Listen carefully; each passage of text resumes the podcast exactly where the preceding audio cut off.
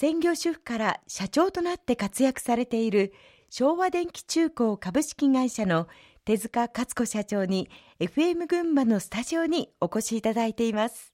社長だったお父様が亡くなったことで会社に関わり始めたということでしたけれども手塚社長家庭との両立は大変だったのではないですか？あの私はちょうど子育てが一段落したところで一番下の子が大学に入った年でしたので、まあ、そういう意味ではあの家族も協力してくれる体制にありました、それはありがたかったです。ご主人もやはり理解してくださって、はい、その道に進むことに賛成してくれたんですね。そうですね。大変協力してくれました。ただ女性が仕事をするっていうことはまた男性とは違った大変さがあるのは事実ですね、はい、やはり両親のことであるとか子供のことであるとかあの朝になれば会社のみんなの顔を見たくなりまた夕方になれば家族の顔を見たくなりということで単身赴任ということは自分には考えられません。時にはくじけそうになることってありませんか？その両立も含めてそうですね。落ち込むことはいっぱいありますよ。けれどやっぱり落ち込んで何もしないのでは解決しないので、何をしたらいいか一つ一つやるしかないと思っています。全身あるのみですね、昭和電機中高の今後の目標としてはどのようなことを掲げていらっしゃいますか？昨年度生産量でいくとですね全国74工場ある中でトップ10に入りました。おめでとうございます。ありがとうございます。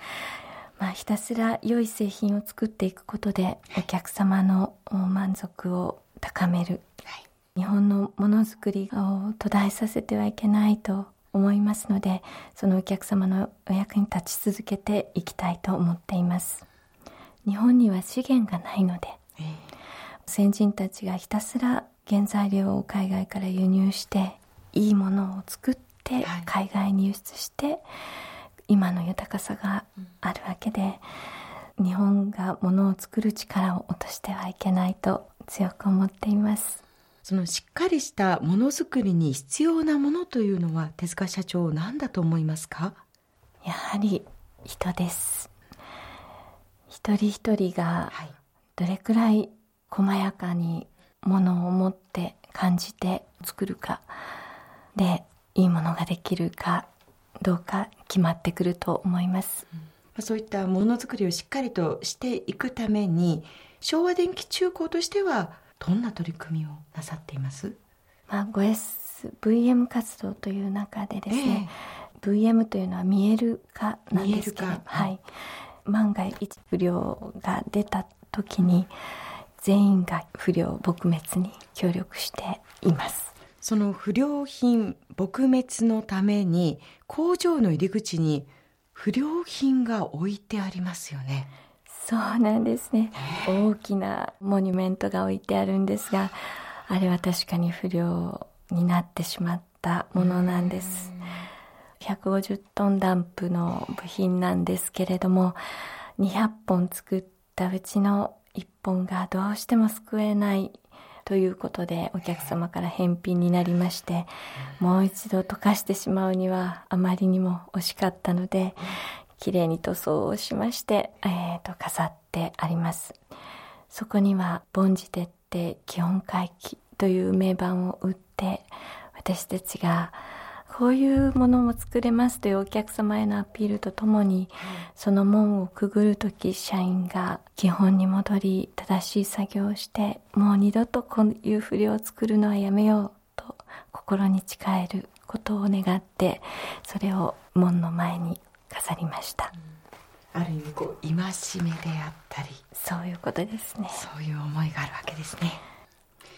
最後にこれから起業したいと考えている人や事業を引き継いでいく人へのメッセージの意味も込めてお話しいただければと思うんですけれども会社を経営していく中で大切なことは手塚社長何だと思いますか？仕事は一人ではできないということです、やっぱり協力してくれる人、はい、人を巻き込んで仕事をしていく必要があります。その時には言葉の力を磨かなくてはならないと自分の課題として思っています。そして上に立つ者は誰よりも誠実に働くこと。その姿が共感を呼んでみんなが力を貸してくれるようになるのではないかと思っています。人が何で動くかお金でもなく脅かすことでもなく権威でもなく信頼されることでのみ人はついてきてくれるんじゃないかなとまあ自分の自戒を込めてそう思っておりますあの女性ならではのこうしなやかな感性とそして内に秘めるこう情熱というのを今日はいろいろお話の中から皆様にも感じ取っていただけたのではないかなと思います。同じ女性として私もぜひお手本にさせていただきたいなと思いました、えー、今日はお忙しい中本当にどうもありがとうございましたありがとうございました今日のトップインタビューは高崎市の昭和電気中高株式会社の手塚勝子社長に FM 群馬のスタジオにお越しいただきお話を伺いましたさて、もう一曲選んでいただきましたリクエストナンバーは若い方にエールを込めて送りたい曲だそうですね。はい。決して道はまっすぐじゃないし、大変なことはたくさんあるけど、頑張ってみんなで行こうっていう曲です。それではお届けいたします。綾香小袋でワインディングロード。今日はどうもありがとうございました。ありがとうございました。